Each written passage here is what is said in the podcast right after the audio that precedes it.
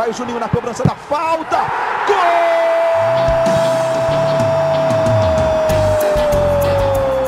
Está entrando no ar o podcast. Sabe de quem? Do Vasco!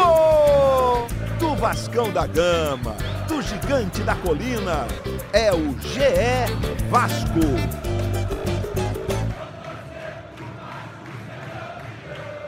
Você que se liga no Globoesporte.com, tá ligado sempre aqui no GE Vasco, podcast inteiramente pensado para você, torcedor vascaíno, que eu tenho certeza que tá embalado pelo ritmo do Tem Gol do Ribamar. Mesmo que não tenha, o episódio hoje 18 vem nessa, nesse hit, nessa ginga, na terceira vitória seguida do Vasco no campeonato. O Vasco foi ao Beira Rio, foi a Porto Alegre e fez o que não fazia há 12 anos, se eu não me engano. 1 a 0 uma vitória com gol de Marrone, com uma bela partida de Fernando Miguel. Eu já pedi isso há muito tempo e a gente está aqui hoje para comemorar a partida de Fernando Miguel. Então eu sou Igor Rodrigues e para isso, para todo esse clima leve no Vasco, uma coisa que tem muito tempo que não acontecia, estou aqui com o Bruno Gilfrida, setorista do Vasco, um dos que eu mais gosto, não é o que eu mais gosto do Vasco, mas é meu parceiro, tamo junto, Bruninho, tá bem? Tô bem, Igor, tô bem. Apesar de você ter interrompido o meu almoço para gravar esse podcast, eu tô muito bem. Não tão bem quanto o Vasco, né? Porque o Vasco, como você disse, tá muito bem. Muito obrigado, viu, Bruno? Por você ter parado de almoçar. É sempre um problema o Bruno parar de almoçar, que já não tem tanto peso. Eu fico preocupado com o futuro do Bruno. E além dele, o nosso diretor, comentarista, coordenador. É um cara que tem várias funções. O famoso aqui. chefe. O famoso chefe. Luciano Melo Lu, tudo certo? Tudo certo, Igor. Cada, continua na rotina, cada dia um novo cargo você me dá. É isso. Muito obrigado, amigo. E- Feliz. Enquanto o Vasco vai vencendo, eu vou te dando cargos, entendeu? Exatamente. Então Vale você- dizer que a gente tá gravando às 11 da manhã, o Bruno Gilfrido almoça às 11 da manhã. É, é o velho, né? Um senhor de 20 e poucos anos aqui, o Bruno. E a gente tá aqui com essa risada aqui porque o Vasco tá embalando, né? Tá embalando, tá embalado, já parou a fase de estar embalando. E geralmente também a gente vem aqui buscando temas pra gente discutir. Só que hoje tem tanto tema pra falar que a gente resolveu falar do jogo em si e ir pincelando os temas, porque foi legal demais ver o Vasco voltar a ganhar no Beira Rio, voltar a ganhar em Porto Alegre do time do Internacional, que é um time chato, um time cascudo, que tá só no brasileiro. E, Bruno, análise do jogo. Eu vou destacar primeiro o ponto do Fernando Miguel. Porque a vitória passa muito por cima do que foi o Fernando Miguel na Posso partida. falar uma coisa antes do Bruno? Posso depois, depois claro. A gente Depois fez dessa? dois podcasts aqui do Vasco, mais voltados para jogadores, assim, para atuações individuais ou fases individuais. Uma do- um do Fernando Miguel, o outro do Marrone. Ontem eles quase levantaram a camisa aí, pessoal do podcast Já é Vasco, essa é pra vocês. é isso. Os dois melhores em campo pra mim, com folga. Vocês não sabem nada Exatamente. colocando um fone aqui, mas a gente fez e, e falando do potencial dos dois, né? Não criticando. A gente Só só, só, critica e cobra quem a gente sabe que tem potencial, né? É, Isso- parecia minha mãe falando comigo quando eu ia mal no colégio. Não tô te cobrando porque você é inteligente, menino. Mas é o jogo do Marrone e o jogo do Fernando Miguel realmente destaque, né, Bruno? É, com certeza. O, até escrevi na minha análise que foi ao ar hoje que, claro, o Vasco jogou bem, o Vasco criou oportunidades, mas se não fosse o Fernando Miguel, principalmente ali no segundo tempo, duas bolas de cabeça do Cuesta e um lance cara a cara do Guerreiro, o Vasco teria saído de lá do Beira Rio com um empate ou até com uma derrota. Então acho que a, a vitória de ontem passa muito por essa grande atuação do Fernando Miguel, que fazia tempo que a gente não via, né? A gente se acostumou com essas boas atuações do Fernando Miguel, mas nos últimos jogos ele não vinha tão bem. E ontem ele mostrou por que, que a torcida pediu ele de titular e confia nele depois da saída do Martin Silva. E é, a gente, é o termômetro legal de torcedor. É óbvio que na vitória todo mundo fica mais empolgado. O Vasco está cada vez mais distante da zona de confusão, como batizou o Luxemburgo. Acho que, na minha opinião, na minha visão, não olha tanto mais para essa zona, olha muito mais para ficar tranquilo no campeonato. Não é, não é aquele time que tem que brigar para olhar para Libertadores também, não. Tem que ter um pouco de pé no chão. Só que o termômetro é o Twitter. A gente colocou logo depois da vitória, é, ainda no domingo, para o pessoal participar. E a torcida do Vasco abraçou o podcast de tal maneira que está participando demais. E todo mundo numa, numa alegria. Eu, aquele que cri- criticava o Marrone antes, agora já está aqui, os safados defendem. Enfim, eu vou começar a colocar a galera desde o início aqui hoje. Luciano, você me permite? Pode tudo, Igor. Ah, porque tem muita. Quase tudo, né? Tem muita gente aqui hoje participando. Vamos começar com o Thiago Galvão, que está sempre com a gente. Fala exatamente do Marrone. Que a atuação do Marrone ela precisa de ser comentada, jogou muito o garoto. E o Fernando Miguel foi um monstro, só para colocar o que a gente começou aqui falando. E o Ícaro, o Ícaro que tinha oferecido a irmã dele ah, oferecido, Oferecido à irmã, irmã. para o Bruno Gomes. Isso aí ele falou que a minha irmã está solteira. Hoje ele volta aqui, eu nem sei o que dizer. Tô muito iludido pensando em G4 e querendo que o novo Iniesta case com a minha irmã.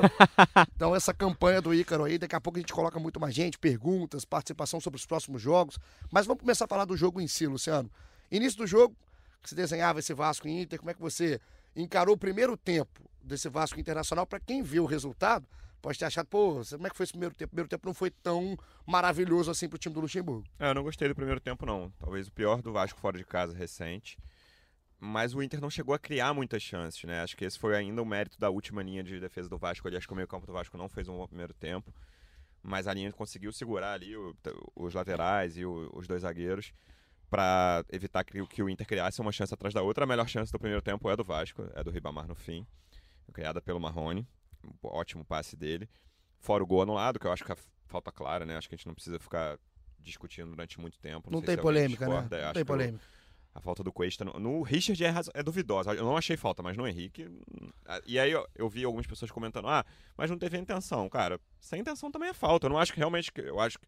Porque o Henrique tava vindo quase de costas e o Cuesta tromba, mas assim, a trombada é muito forte. O Henrique até falou depois, cara, não sei quem bateu em mim, assim, porque só caí e senti a pancada. É, o Cuesta tira a chance do Henrique disputar a bola. Exato.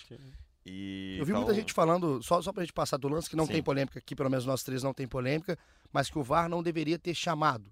Que o gol não deveria ser anulado porque é um lance de observação de campo. Eu discordo, porque disso É, é, uma lance falta claro, clara. é, É. O, protocolo do VAR fala em, erro claro, e pra mim foi um erro claro do juiz. E aí, enfim, voltando, no primeiro tempo, meio campo tava dando muito espaço, o D'Alessandro jogou, fez um ótimo primeiro tempo, caiu bem no segundo, eu achei.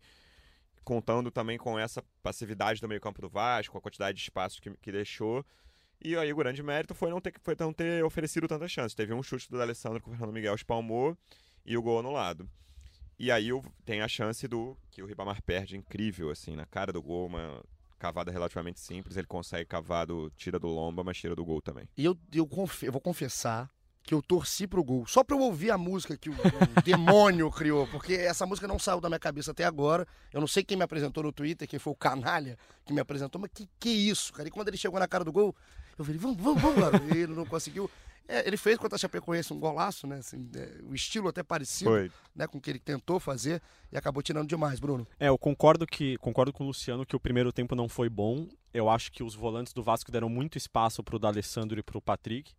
O D'Alessandro, que pra mim, depois do Marrone e do Fernando Miguel, foi o, me- o melhor do jogo, foi o terceiro melhor do jogo, digamos. Ele jogou muito bem ontem.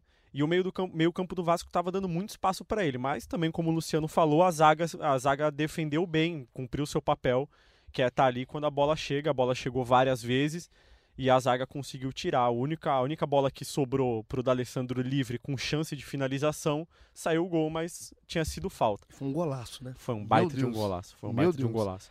Esse lance do Marrone, ô Igor, é, do Ribamar, perdão, o, o mais incrível é que o Felipe Ferreira tá livre do lado dele. Tava muito livre do lado Exato, dele com gol vazio. com gol vazio.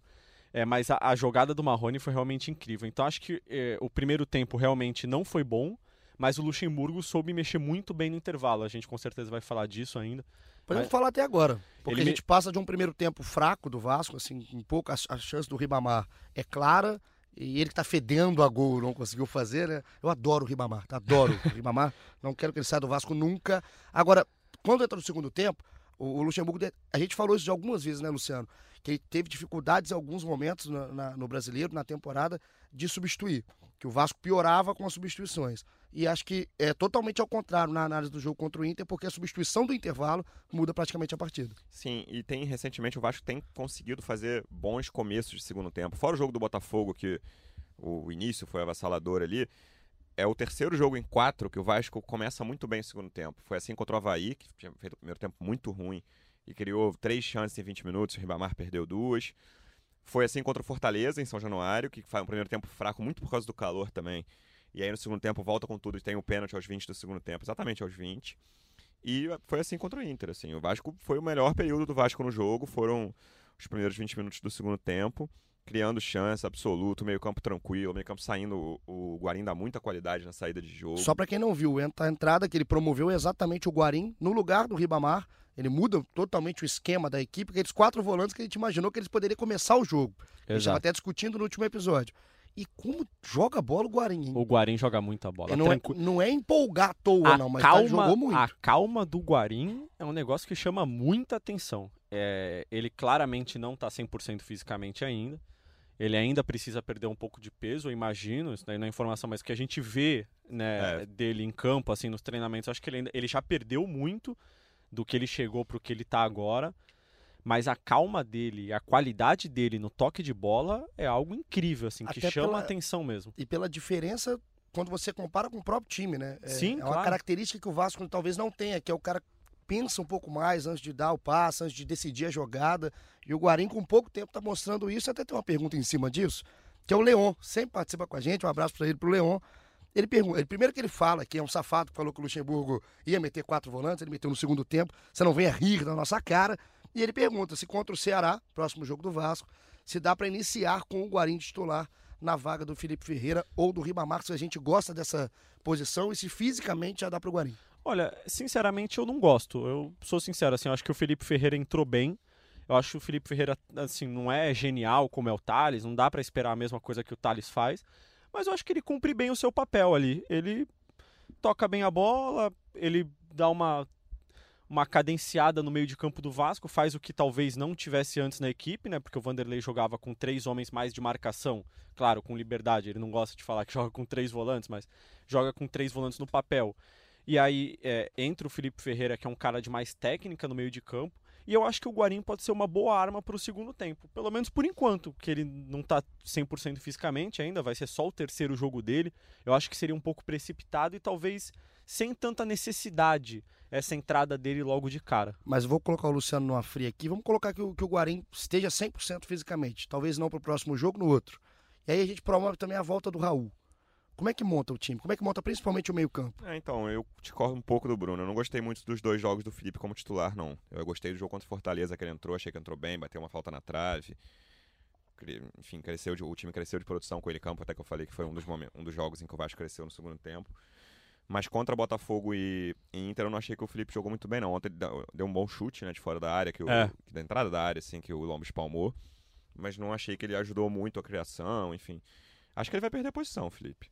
Com, com esses dois estando em condições. Eu acho que é questão de tempo o Guarim ser titular, né? Isso aí tem pouco tempo, só tem 11 rodadas faltando, né?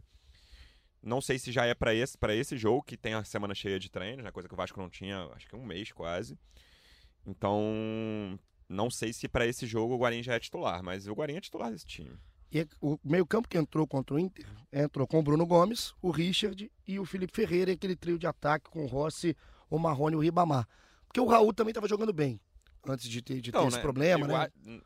Sim, é. Meu palpite é que nesse time de ontem perdem a posição Felipe Ferreira e Ribamar e Guarim e Raul entram. E jogaria com Rossi e Marrone. Sim. É, eu acho que o Vanderlei vai voltar ao esquema que ele estava antes, com três homens no meio de campo e três atacantes. Richard, Raul e Guarim, quando os três estiverem em condições. Eu acho que, que essa vai ser a opção do Vanderlei. O problema, assim, bom. Antes a gente falava só de problema ruim pro Vasco, né? Agora a gente está falando pelo menos de problemas positivos, entre aspas, porque o Bruno Gomes está jogando bem, né? É, se a gente não falou agora, não estou falando de um jogo fantástico do Bruno no, no, lá em Porto Alegre, mas é um jogo muito seguro para a idade que ele tem. É, a gente é, até fica até repetitivo, mas é mais um jogo de um garoto que não além de não comprometer, ele ajuda. O cara tá jogando ah. realmente num nível profissional. Ele é muito tranquilo. A gente entrevistou ele na, na sexta-feira passada, aí eu perguntei para ele, eu falei, cara, você Pô, você tá jogando em São Januário, assim, lotado e parece que você tá jogando na sua rua, assim. Que que você, por que que você é assim? Ele, ah, cara, eu tento pensar que eu estou jogando um jogo de base, que não tem torcida, que eu não tenho responsabilidade nenhuma, e o Vanderlei me pediu para jogar assim. Então, se o Vanderlei Luxemburgo me pediu para jogar sem responsabilidade, eu acho que eu tenho que jogar sem responsabilidade. E ele está sendo um cara muito tranquilo. Acho, inclusive, que essa tem sido uma grande virtude do Vasco. O Vasco ontem contra o Internacional não se desesperou em momento algum não ficou recuado demais em momento algum, recuou, claro, depois do gol, mas não ficou muito recuado. Os atacantes marcaram a saída de bola do Internacional, então acho que essa tranquilidade, até pelo momento, claro, é, do Vasco, é, já puxando pelo lado do Bruno Gomes, é algo que tem sido muito positivo nessa briga aí para para escapar de vez da zona do O rebaixamento. torcedor que acompanha o Vasco de perto, faz tempo que não tem, no momento, no segundo tempo do jogo contra o Inter, faz tempo que o Vasco não tem dois caras com a tranquilidade de Guarim e Bruno Gomes no meio e com qualidade no, no passe também. O Vasco, quando tinha bola, e por isso que é, até é legal falar, o Vasco foi pressionado, sim, mas tirando o gol, o, o gol do Vasco, o gol anulado, provavelmente as três melhores chances do jogo foram do Vasco, a do, a do Guerreiro também, mas então três das quatro melhores chances, se você botar o Ribamar, se você botar o Gabriel Peck tentando finalizar daquele jeito, que é um cruzamento ótimo do Marrone, que ele podia ter deixado pro Marco Júnior e pegou na perna ruim dele, enfim, Eu não sei na nem cara falar do goleiro. Como é que é, querido? Como é que chama esse movimento? Eu não sei o que ele tentou ali. Uma mas assim, acho que era o garça. que dava pra tentar. A bola tava muito em cima dele, ele foi na perna ruim, ele é canhoto, ele finalizou com a direita. Marco Júnior tava sozinho. E Marco Júnior, eu tenho relatos fenomenais de torcedores do Vasco vendo o contra-ataque dos 48 do segundo tempo. Pessoal que o vizinho ligou pra reclamar, pessoal que xingou a família toda do Marco Júnior. Eu tava pessoal numa... que previu que o Vasco ia levar um gol no lance seguinte. Eu tava numa tenho- reunião eu de já família. recebi em grupos cada relato desse lance, amigo. Eu tava numa reunião de família, que eu sou um cara muito família, e essa risada eu não entendo. E no fim Ai, né, né, dessa. que a gente já tava vendo o jogo, eu já. E pior que eu tô. Podcast é uma desgraça, né? Porque você já começa a ver o jogo já pensando o que que você vai falar no dia seguinte, né? Porque você não via aqui falar abobrinha. Aí eu tava vendo e, e esse, esse contra-ataque. 3 contra 1 aos 48 do segundo tempo. O, o Marco Júnior, ele, tomara que ele tenha deitado né, no travesseiro, dormido, pensado nesse lance, porque ele quase matou pessoas de idade. Eu tava lá. Eu achei que a televisão do, do, do do recinto seria quebrada. E ela só não foi porque erraram o copo. Eu fico imaginando o Vanderlei no vestiário com ele depois do jogo. Não, não, numa dessa ele empacota o Vanderlei. Cara, no, lance, no lance seguinte, o Heitor, lateral do, do Inter, acerta um chute que ele nunca deve ter acertado, pelo menos no time profissional, que a bola assim passa muito perto do ângulo. Fernando assim, Miguel muito. só olha. É, exatamente. Ele To- senta e olha. Todo torcedor do Vasco certamente viu aquela bola no ângulo. E a assim, cara, no né? lance seguinte ao lance do, do É a- Marco Júnior. É o retrato do, do- do desespero. Realmente, o Heitor, é, o vulgo quem faria o gol depois Aliás, do... falar uma coisa que eu recebi de muito torcedor do Vasco também, desde o fim do jogo. Como o time do Inter é chato com, com a arbitragem, o Heitor é um deles, assim, o D'Alessandro joga demais, é um monstro. Mas assim, ele po- podia ser árbitro FIFA, né? Ele é insuportável. é. Mas eu acho que todo jogador que sobe da base, ele tem um, um período de imersão com o D'Alessandro, pra aprender a ser chato. Inclusive, o João Almirante, que o, o Igor adora, Adora as músicas. as músicas do João Almirante, publicou uma foto do D'Alessandro conversando com o árbitro e escreveu assim: Eu nunca vi dois árbitros brigarem no jogo. Não, já- D'Alessandro não o para. Inter tem dois dos estrangeiros mais chatos com a arbitragem do Brasil, que são o D'Alessandro e Guerreiro. Tem o Heitor, que não parava. Edenilson também reclamava muito. E, rapaz, a- os dois pênaltis que o Bruno Fux tentou cavar. Nossa senhora. Caramba. Teve um que ele teve um abraçou o Castan, exatamente, ele é. abraçou Ele abraça um de cada lado, assim, e pula. Ele abraça, tem dois caras do Vasco, ele, ele abraça, dá um braço pra cada um. Ele é cara, péssimo e ator pula, é. também, o Cara, Fux. o- os jogadores do Inter falam tanto com a arbitragem que o Castan, que é um cara que Castan fala é com muito a... chato também. Ele né? fala com a arbitragem o tempo todo. Você não viu o Castan É. falando com a arbitragem. No lance do VAR, ele tem uma imagem do árbitro conversando com o jogador assim. Aí tá o Castan e o Cuesta atrás do árbitro. Aí eles ficam trocando tapa, assim. O Cuesta põe a mão no Castan, o Castan dá um tapa. Eles ficam trocando vários tapas ali. Mas você não viu o Castan em momento algum falar com a arbitragem. De O- tanto que os jogadores do Normalmente o Inter é falam. muito chato. Muito chato. A gente- no Brasil, temos vários exemplares de jogadores insuportáveis. Né? Assim, o, o Gabigol é insuportável no Flamengo. no O Fred Rio, é Teve uma época no insuportável. Rio que tinha um em cada time. Era o Rodrigo no Vasco, o Guerreiro no Flamengo, o Carne no Botafogo e o Fred no Fluminense. Esse, é- esse quarteto, amigo. Imagina esse quarteto junto, falando com a arbitragem, uma palestra da, da arbitragem. Não- é, o árbitro não vai dar a palestra, porque eles são insuportáveis. E o caso do jogo do, do, do O Vasco. é- D'Alessandro, depois que o cara anulou, foi ver o VAR tal, ele quase peita o juiz, leva amarelo. O que, que vai mudar você peitar o cara? O D'Alessandro, eu não sei se na hora deu pra perceber, na hora que o cara vai sair, né, pra, pra olhar o, o lance no VAR, lá no, no vídeo, o D'Alessandro quer ir com ele. Ele quer ir olhar e fala, não, lá, não é nada, não é nada. Enfim, mas é, o Bruno toca o nome do Castan e não achei que o Castan foi sensacional ontem, fez um bom trabalho, é, seguro como sempre, mas o Castan, essa parte dessa tranquilidade que o Vasco tem, dessa, dessa segurança que o Vasco tem, passa muito no Castan. Porque o Castan, além de tudo, é experiente, a gente conhece, e o cara não. Ele, ele colocou o sarrafo dele aqui no, no 6, 6,5, 7, ele não sai daí. Não, O, Castan é difícil fazer um jogo ruim. E aí acho que isso começa a passar segurança de trás, né, pro Vasco. É, tem uma. é, a gente sempre fala que a arrancada do Vasco é, é- é muito graças ao trabalho do Vanderlei. Mas vale lembrar também que nas primeiras rodadas do Campeonato Brasileiro, é, as quais o Vasco não conseguiu vencer, o Castan também estava fora. E a volta do Castan também marca esse início de boa campanha do Vasco. O Castan é um jogador muito importante para o Vasco hoje. Muito se pede o Ricardo, porque o Ricardo é bom jogador também, mas a experiência do Castan, a tranquilidade, no momento difícil que o Vasco é, passou, né? Agora já está um momento mais tranquilo, mas a experiência dele e a qualidade dele, tranquilidade, enfim, são muito importantes para o Vasco ter conseguido sair desse momento. Não sei se o Luciano concorda comigo, mas Não, é... certamente. O Castan é garantia de, de segurança na defesa. Acho que acho até que os pedidos de Ricardo recentes são mais até na lateral esquerda, né, do que no miolo de zaga. Assim, né? Não conheço um vascaíno que defenda, por exemplo, a barração do Castan. O Castan é pilar da defesa do Vasco. E o trabalho do Vanderlei vale dizer que a gente pede e cobra mais chances, que o Vasco até criou mais chances, chances nos últimos jogos, mas começou com a defesa, né? A defesa do Vasco era uma peneira. Nesses sete primeiros, nessas sete, cinco primeiras rodadas antes do Vanderlei chegar, leva duas goleadas contra o Atlético Paranaense e Santos. O jogo do Santos, que é aquele famigerado jogo do Sidão, um craque do jogo.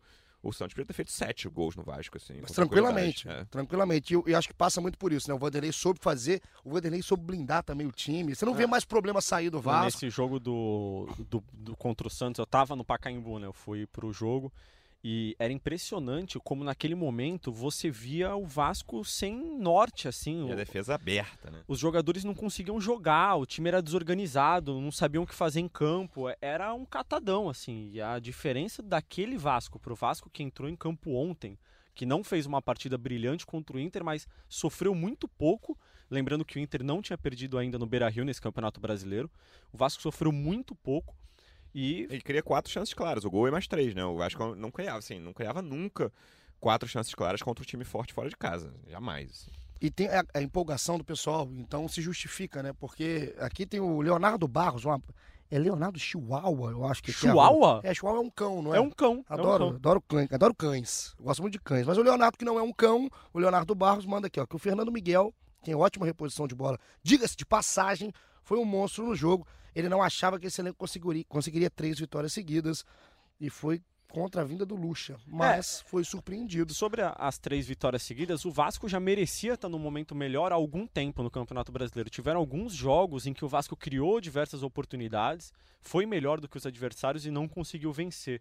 E aí, depois desses jogos, não caiu de rendimento, manteve o rendimento e passou a melhorar no ataque também. E quando a gente falava aqui, Luciano, que você me perguntou, não sei quantos episódios atrás tem se o Vasco caía, né? Sim, se, eu, você já, se você já cravava, eu já cravava, fora. Eu, você que nos escuta, eu já cravava isso desde qual episódio? Do 12? Do 13? Deve um, umas três semanas. É, umas três semanas. E não cai. O Vasco não cai pelo desempenho do Vasco. O Vasco consegue jogar de igual para igual com, contra praticamente qualquer clube hoje. Sim, tá jogando muito Tá bem, jogando né? muita bola. E o pessoal. E é, e é, um futebol, não é nada brilhante, não. mas é um futebol bem ok. De acordo é, com a realidade. É, né? exatamente, assim. É, é, ingrato, assim. Eu acho simplesmente errado você comparar um elenco que joga na frente com Marrone, Rossi e Ribamar, por exemplo, com um elenco que joga com Everton Ribeiro, Bruno Henrique e Gabigol, nem contando o Rascaeta que tá machucado, só falando do jogo do, sei lá, dos dois jogos de domingo. Não vai, o Flamengo, Vasco não vai ter um desempenho que o Flamengo tem dentro de campo. E tem, tem uma como. coisa que é, é, importante, né? Além de ser um ataque com jogadores que é, não têm a mesma qualidade dos jogadores de outros times que estão na parte de cima da tabela, é um elenco que está com três meses de salários atrasados, uhum. né? E quando se fala da folha do Vasco, ah, o Vasco tem folha maior do que outros times lá de baixo, boa, boa parte dos caras que ocupam um lugar grande da folha do Vasco não estão jogando, né? Bruno César, Valdívia, Marquinho. O Vasco joga do meio para frente, tem o Guarim agora que certamente não ganha pouco, mas Richard, Raul, Bruno Gomes, Marrone, Rossi, Thales, Ribamar, Ribamar esses caras não são jogadores caros, assim. Então, o com o que tem, até a produção ofensiva não é ideal, não é ideal, mas o trabalho do Vanderlei para mim é, é indiscutível. Aqui mais da galera, o Marcos Felipe falou o que você falou, Luciano. Ele coloca aqui, ó. Vocês debateram Fernando Miguel e Marrone. Os dois jogaram muita bola. Aí ele faz um pedido pra gente. Faz um programa pro Andrei. Sucesso, sucesso garantido. Um abraço aqui pro Marcos Felipe. O Fernando Miguel ontem cortou o cabelo. Ah, que bom. Que bom, que bom. Informou Bruno Gilfrida, nosso magro de aço. Aqui um momento Mas, é moda. curioso do Andrei, porque muito torcedor do Vasco tem esperança no Andrei, né? É, acho que deve, talvez por isso que ele. Que, como é o nome do rapaz? É o Marcos Felipe. Por isso que o Marcos Felipe deve, possa ter pedido isso, porque é um jogador que tem a capacidade de finalização, um jogador que já deu bons passes. Mas nunca consegue engrenar. Não Né? vai, né? É, o Bruno Gomes, E em não é menos tempo, muito mais novo. E, E não tá- é por falta de oportunidade, né? exatamente. Porque o Andrei teve oportunidade com o Valentim, teve oportunidade com o Marcos Valadares, que é um jogador que já conhecia ele da base, teve oportunidade com o Vanderlei, e aí sempre que precisa de alguém, ah, tenta o Andrei, e aí tenta o É. Andrei, e aí. É, não- Esse tenta o André, eu tenho a impressão que o André joga nove anos no Vasco já. Tanto estão tentando com o André, ele não consegue engatar uma sequência, né? Ele tem bons jogos, um Sim. outro jogo, mas ele oscila demais. E tem mais pedidos aqui. O Anderson, ele faz assim, ó. Só peço uma coisa, não coloca mais o Ribamar como título de um podcast, por favor. É só isso que pede, tá desesperado, Anderson. Aliás, Bruno, Ah. você que falou de música, quem fez essa música do Ribamar, você sabe? Eu não sei, mas foi um amigo de um amigo nosso. Ah, Nossa, que história é essa? É, foi um, um amigo do Caio, o amigo do Caio, Caio, Caio, Caio Blois, Blois, que é um amigo de todo ele. mundo, né? ele é amigo do mundo, ele é amigo, inclusive, do, do menino que fez a Central do Brasil com a Fernanda Exatamente, Montenegro. Isso é patético. isso. então, Ele vai falar que é amigo do Messi. Todo mundo, pouco, ele é é. amigo. Esse rapaz deve ter morado no prédio do Caio, Com porque certeza. todo mundo morou no prédio do Caio. Ele- Então é o amigo do Caio. Ele deve ter escrito a música. Escrito, Escrito, a música, né? Nossa é porque aqui é mais popular, gente. Eu, tô, eu tô com o povo. Ele deve ter escrito a música na casa do Caio. Que Isso. música linda essa música do Ribamar. Vamos cantar um trechinho, Bruno? Hoje tem gol do Ribamar, Ribamar. Eu, eu tô, tô sem, sem brincadeira. Eu quero, ouvir, eu quero ouvir isso pra sempre. Essa música não pode parar. Vamos colocar mais ouvintes? Eu queria que o Luciano cantasse. Hoje não vou conseguir, amigo. O Hoje tá- tá- a, voz tá ruim. Vamos lá. O 37 barra 45 é a pontuação aqui. O nosso Sim. grande amigo CRV Gusts, deve ser o Gustavo. Ele já fala que o Guarim é o melhor jogador do mundo atualmente. aqui na visão do nosso grande garoto 37 barra 45. E agora vamos lá, o William. Excelente vitória, porém é preciso ter pé no chão. O time não é para cair, mas também não para ir para Libertadores. Importante finalizar o ano com segurança e planejar um 2020 equilibrado inteligente. Que pessoa equilibrada, William, né? É, é, assim, o time do Vasco não ganha fácil de ninguém. Assim, assim como não perde fácil de ninguém, engatou três vitórias, pode ganhar do, do Ceará fora. Acho um resultado comum. O Ceará tá em queda de produção. Joga hoje contra o Bahia, então nem, nem podemos dizer qual foi o último resultado. Mas eu acho difícil também. A torcida tá empolgada, mas eu acho complicado essa história de G6, porque eu acho que tem que engatar uma, uma sequência maior do que a a- essa de três vitórias que já engatou. E eu vejo complicado. O time do Vasco tem dificuldade de criar tudo isso que a gente está conversando aqui. Então, tá ali, assim, a, a vitória de ontem foi fundamental, porque o Inter é um dos times que o Vasco precisa passar três times que não joguem a Libertadores, né? Ou seja, o Atlético Paranaense não tá na conta. Então, os três que estariam mais próximos ali seriam Goiás, Bahia e Inter. Os três que o Vasco precisaria passar para pegar um G6 ali. com- Isso contando que Flamengo ou Grêmio vença a Libertadores. Um dos dois, que o campeão da Libertadores seja brasileiro. Então, passando esses três times, o Vasco teria chance. Mas o próprio Inter eu acho difícil, o Bahia que tá bem. O Goiás eu acho que o Vasco vai terminar o brasileiro na frente do Goiás. Você não gosta do Goiás, você sempre fala isso eu do acho o Goiás. Goiás né? muito ruim, cara. Toda vitória eu do acho- Goiás eu lembro de você. Eu acho um mistério o Goiás ter 38 pontos no brasileiro. A gente vai investigar, vamos fazer um checamos dessa pontuação do Goiás. E agora eu tô impressionado com a quantidade de gente que tá falando do Guarim. Não impressionado pela, pela atuação, porque ele foi muito bem.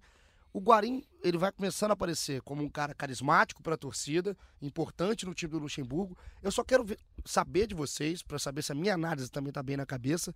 É jogador para mudar patamar? É, é é esse o tamanho do Guarim? É jogador que muda patamar do Vasco, um time? Eu, eu vejo assim. Até pela atuação dele nos dois primeiros jogos, né? Ainda chegando ao Vasco, mas no primeiro jogo ele fez aquela bela jogada que terminou no gol do Peck anulado. Mas foi uma bela jogada dele que começa já no lateral. Ele dá meio que um chapéu, assim, protege a bola de dois. Para, pensa, toca a bola, puxa. Ontem ele pegou uma bola na linha de fundo, cercado por. na linha de fundo defensiva, cercado por dois, ele dá uma caneta, protege, ganha no corpo e não isola. Ele dá um passe pro Marrone, eu acho. Então, assim, eu acho que é um jogador sim para mudar de patamar, justamente pelo que o Luciano falou há pouco. O Vasco fazia tempo que não tinha jogadores de calma no meio de campo, de qualidade. qualidade. E o, o Guarim é esse jogador, ele tem muita qualidade no passe, muita tranquilidade para jogar. Então eu acho sim que o Guarim muda o patamar e muda o patamar bem assim do meio de campo do Vasco. O Guarim em forma, ele é titular de quase todos os times do Brasil e é o melhor do meio-campo de pelo menos 12 times da Série A, 14, 15, com tranquilidade. No Vasco ele, seria- ele é com tranquilidade o melhor jogador do meio-campo está em forma. E eu acho que o, o Vanderlei pode ganhar algo com ele, que é esse homem de criação. Assim, ele não precisa jogar de volante. Se o Vanderlei coloca o meio de campo com Richard, Raul, Bruno Gomes e Guarim, o Guarim pode ser esse homem com mais liberdade. Ele tem uma, uma finalização muito boa. Ele dá alternativa, né? Ele dá alternativa, exatamente. Além da experiência, né? Porque a gente já tinha um cara experiente no gol, um cara experiente na zaga e um cara experiente no meio de campo agora com a entrada do Guarim, que eu acho que conta muito para um time sem craques é, como o Vasco, só o Thales, claro, mas que agora está na seleção sub-17. Um beijo pro Thales que volte logo. Aqui, só pra gente fechar a participação da galera, o Maicon, é em tempo real, o Maicon, mandou por agora. Agora? Por agora. Ele, é porque é boa dele. Alguém dá um choque com desfibrilador antes do jogo no Marco Júnior.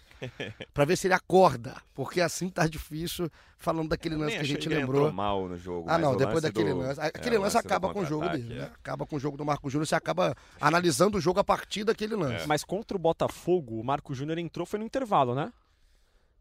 É, foi não, foi um pouco depois. O segundo tempo começou com o Botafogo ganhando no meio de campo Sim, e logo melhor, ele entra, o time melhora. Ele entra é. e foi a mesma alteração que o Vanderlei fez ontem, Isso. só que é, e, é, e se é vocês, assim, não sei se vocês lembram, nesse jogo contra o Botafogo, ele rouba uma bola do João Paulo no meio e ele puxa um contra-ataque parecido com o contra-ataque do Beira-Rio e dá no Rossi. Então, e ele dá no Rossi, o Rossi bate, o Diego Cavalieri Sim. faz uma boa defesa. Então acho esse que do Beira-Rio tava até mais livre, tá mais, mais limpo. A, a questão é que o Vanderlei tá com essa alteração do segundo tempo ganhando o meio de campo em momento no momento que o Vasco tá. E eu acho que o Marco Júnior fez o time melhorar contra o Botafogo. Que ontem ele entrou meio que de ponta esquerda ali, é. né? E aí, na hora que ele pegou aquela bola puxando no contra-ataque, ele, tava, ele tava correndo meio atrapalhado, assim. Não sei o que, que aconteceu, não sei se tinha Correu muito. o risco do nosso ouvinte quebrar o celular. É, não, não lembra, não, cara, tá bom, lembrar. Então, um abraço para todo mundo que participou com a gente. Vamos discutir agora o que, que vai ser o próximo jogo do Vasco. Lembrando que o Vasco fez 1x0 no Inter lá no Beira Rio. Vasco foi para 37 pontos, uma conta que muita gente achava que era difícil num curto prazo. Três vitórias seguidas, 11 com 37 pontos. O Atlético, por exemplo, é 12 com 35. E aí tem uma, uma, diferença muito grande, né? Porque já aparece com 31 o Fortaleza. Aí, Botafogo pode subir, né? Que joga. Botafogo pode ir a 33. Ceará pode ir a 29. 29. É. Então, assim, pelo menos quatro pontos do Botafogo aí no cenário pior cenário, caso o Botafogo vença aí para o torcedor vascaíno. Sim. E para o Ceará, que é o 17 o Vasco hoje abriu 11 pontos. Então é, é uma, é uma vantagem confortável e ainda mais se você olhar para tá jogando o Vasco. pode subir essa com CSA e Ceará jogam nesta segunda. É, é o, o Vander, a gente estava falando sobre a, a briga do Vasco no Campeonato Brasileiro, né? Eu, eu acho também que não cai mais. É, eu até falava no começo do campeonato, conversando com meu pai, meu pai gosta muito de discutir futebol comigo. Coitado, ele... né? e ele perguntava o que, que eu achava do ano do Vasco. Ah, acho que vai ser um ano mais tranquilo do que no ano passado. Também vai brigar contra o rebaixamento, mas acho que chega no fim do campeonato numa situação mais confortável do que a de 2018. E tá assim.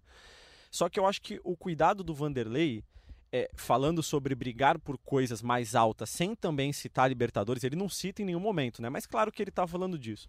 Eu acho que o cuidado dele é para não deixar os jogadores é, ficarem um pouco desmotivados, porque vai chegar o um momento do campeonato que o Vasco vai estar tá livre matematicamente já do rebaixamento, não vai mais cair, e aí ainda vai ter campeonato para ser disputado, e eu acho que o Vanderlei não quer que o time fique num marasmo assim de, ah, agora a gente não tem mais o que disputar. Então eu acho que o discurso do Vanderlei é muito para motivar esses caras e não deixar o time cair numa, numa situação meio cômoda, digamos assim. E isso ele sabe fazer, né? Ele sabe isso fazer ele muito faz bem. Com tranquilidade. É, esse jogo do Ceará, especificamente, acho que vai ser um jogo de muita pressão para o Ceará, seja qual for o resultado. Claro que se ele ganhar do Bahia nessa segunda fora de casa, alivia a pressão do lado deles.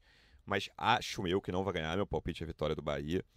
E aí o, o Ceará entra muito pressionado. O, o Ceará, na minha opinião, é bem candidato ao rebaixamento. O time caiu muito de produção no segundo turno. Então o Vasco pode aproveitar isso também, né? O, é um time que pode entrar em campo na zona de rebaixamento, dentro de casa. Vasco, vejam como um jogo para o Vasco conseguir os três pontos. Quem é jogo... diria, né? No ano passado, o último jogo do Campeonato Brasileiro contra o Ceará, o Vasco estava numa situação desesperadora. Eu estava na redação que tinha de Vascaíno passando desesperado e agora a situação é bem diferente. Né? Que desespero. É. E esse jogo contra o Ceará é o jogo que abre a 28ª rodada do Brasileiro. Ceará e Vasco no Castelão, dia 26 de outubro, é um sábado. O jogo às 17 horas, popular, 5 horas da tarde. Bruno, como é que tá a programação? Posso fazer uma pergunta pro Bruno antes de Ah, encerrar? claro, claro. A gente, o Bruno mesmo citou, e é uma coisa que a torcida pergunta muito, sobre questão de salários. O campeão tinha falado, acho que em setembro, que ele tentaria acertar em outubro. Como é que tá essa situação? Já está com três meses o, o grupo, isso, né, de salários atrasados. Como é que tá isso, Bruno? Exatamente. Há um acordo da diretoria com o grupo para pagar sempre no dia 20 de cada mês. Então, hoje, dia 21, ontem completou três meses de salários atrasados. O Vanderlei falou na entrevista coletiva que há uma promessa da diretoria para pagar até o fim do ano tudo que deve para os jogadores, salário, direito de imagem, premiação, mas ele também falou que há uma promessa de pagar pelo menos um salário até o fim desse mês. É, não há uma, um dia específico para pagar, mas realmente há essa esperança da diretoria também é, de conseguir pagar um salário até o fim do mês, até para dar uma tranquilidade para os jogadores, né? Ah, Porque a gente pra eles poderem pagar as contas ah, deles. é, e a gente conversa com o jogador, Não só conversa jogadores como funcionários. funcionários e todos falam que a situação é realmente muito complicada, assim, porque não tem uma perspectiva, você está sem receber há alguns meses já. É, ah, mas jogador ganha muito. Mas o cara ganha muito, ele, ele gasta pro que ele ganha. Não, e não E- interessa. e né? ele, tá, ele tem direito de receber o salário dele. Então a situação é complicada, é difícil. Muito, muita. É, é por isso que eu acho que impor- é importante destacar o que os jogadores vêm fazendo. Até tuitei isso ontem depois do jogo. É, eu, eu, que eu vi o seu tweet. O assim, trabalho do Vanderlei é incrível, é muito bom, mas o que esses jogadores estão fazendo pelo Vasco é algo a ser destacado. Porque... Valoriza muito o grupo, assim. O, o momento que as três vitórias chegam, né? As A três forma vitórias como o seguidas. Vasco começou o campeonato, com esse, e é, de pontuação, né? ou seja, não pontuando, com a história do atraso de salários, é a tragédia desenhada, é o roteiro pronto para um time grande ou cair ou ficar até a última rodada. O Vasco continuando nessa trajetória de não lutar desesperadamente até o fim contra o rebaixamento, é muito mérito dos jogadores também, Sim. certamente. É, eu acho que o grande acerto dessa gestão desde o começo do ano passado, quando assumiu, é a vinda do Vanderlei Luxemburgo, porque não se falava nele, não se pensava no Vanderlei, ele estava sem trabalhar desde 2017, né? Chegou quase como deboche para muita gente. Exatamente. E aí ele consegue motivar esses jogadores, fazer esses jogadores se unirem em torno da causa, né, que é salvar o Vasco do rebaixamento. Você não vê jogador reclamando publicamente, você não vê jogador de bico, jogador treina é, sem reclamar, chega no horário, não se atrasa. É, você vê jogador com vontade dentro de campo, então assim. Até o protesto, assim, um retweet do Rossi, né, É. no- mas assim, e dentro de campo o Rossi tá... é, pô, exatamente. Você vai falar do Rossi dentro Tá de campo? babando, É, né? Exatamente, se O- mata dentro do campo. O, o Rossi fica retweetando matéria, torcedor do, brincando. Do Campe- não, é do Campelo dizendo. Até essa matéria que é do Globoesporte.com, do Campelo dizendo que ia acertar o salário em outubro, aí o Rossi na semana passada retweetou esse. Não, Mas dentro de campo, o que que você vai falar? Exatamente. O Rossi tá sempre curtindo publicação sobre salário, mas você não vê o Rossi reclamando. Deu entrevista semana O- passada. O Rossi deve ser um grande cara. Assim. Vamos, acho que a gente tinha que fazer um apelo. Vamos fazer um apelo. Eu quero trazer o Rossi, Rossi aqui. Vem aqui, Rossi, por favor. Rossi. Rossi, vem, vem. Rossi, Agora ele vem. Agora ele vem. Olha o apelo que o cara faz. Rossi, vem. Pelo amor de Deus.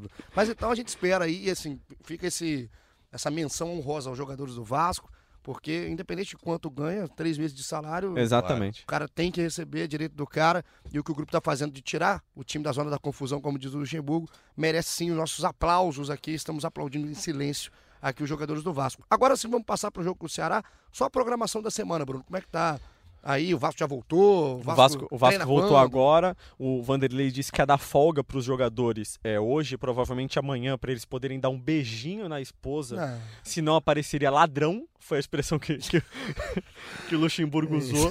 Que apareceria ladrão. sim. Então os jogadores voltam a treinar muito provavelmente amanhã ou na quarta-feira, a gente não tem a programação da semana ainda.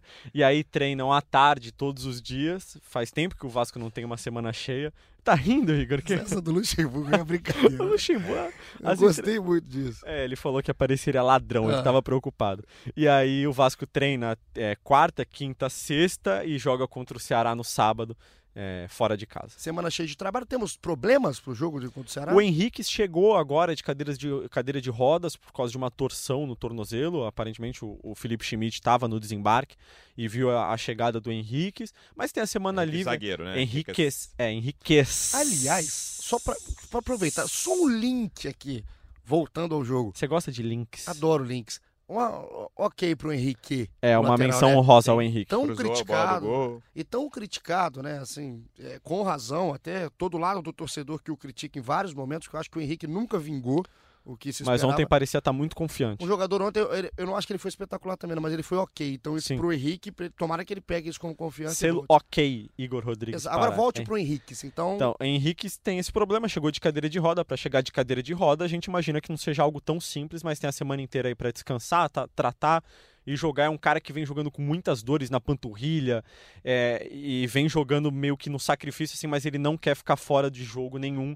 Então a gente tem só esse problema. E a volta do Raul é praticamente certa. É agora? Deve, é, deve voltar contra o Ceará mesmo para reforçar o Vasco. Para terminar, para fechar nosso episódio de 18, vamos montar o meio-campo. Porque eu adoro colocar vocês nessa, porque depois acerta, vocês acham que são muito bons de futebol. O Luciano, então, é uma grande uma piada. Vamos, Luciano. Meio-campo, voltando o Raul, tendo o Guarim. Aí deixar aparecendo cada vez melhor fisicamente, vai ter essa semana cheia. Monte o Vasco, que vai jogar contra o Ceará, e você nos cobre depois aqui no Twitter. Você fez tanto mistério, eu já falei aqui qual é o Não, não, time. mas agora eu quero Richard, que você- Bruno Ah. Gomes, Raul, Guarim, Rossi Marrone. Tá bom. Esse é o do Luciano. Anotou, Bruno? É, não, eu lembro de cabeça. Também você pode ouvir o podcast depois, Isso, que né, só ir no exatamente. tempo certo. Mas qual que é a sua, a sua escalação? A minha eu já falei também, mas vou repetir. Não é porque o cara pode ter começado a prestar atenção agora. Ah, perfeito. Então É, o meu meio de campo seria Richard, Raul e Guarim. Tá. E aí na frente o trio tá. Isso, você perguntou do meio do campo, Tá. eu respondi do meio de campo. Tá, eu só complementei. Então tá bom. então depois você cobre Luciano Melo no Twitter, cobre Bruno Gilfrida. Estaremos sempre aqui com vocês e muito obrigado pela participação. Tá muito legal, né, Luciano? Tá.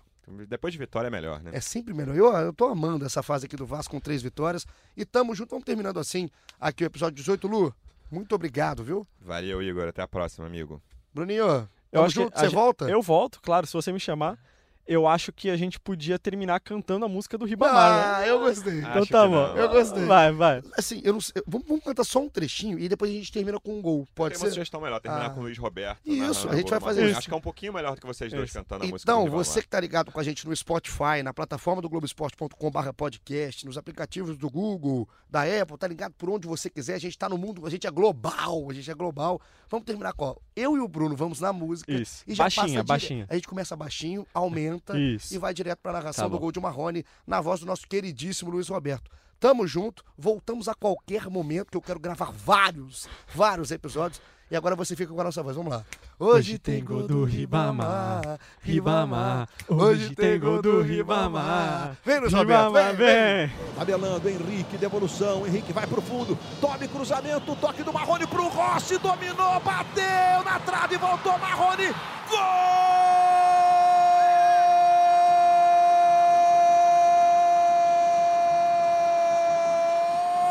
do Vasco!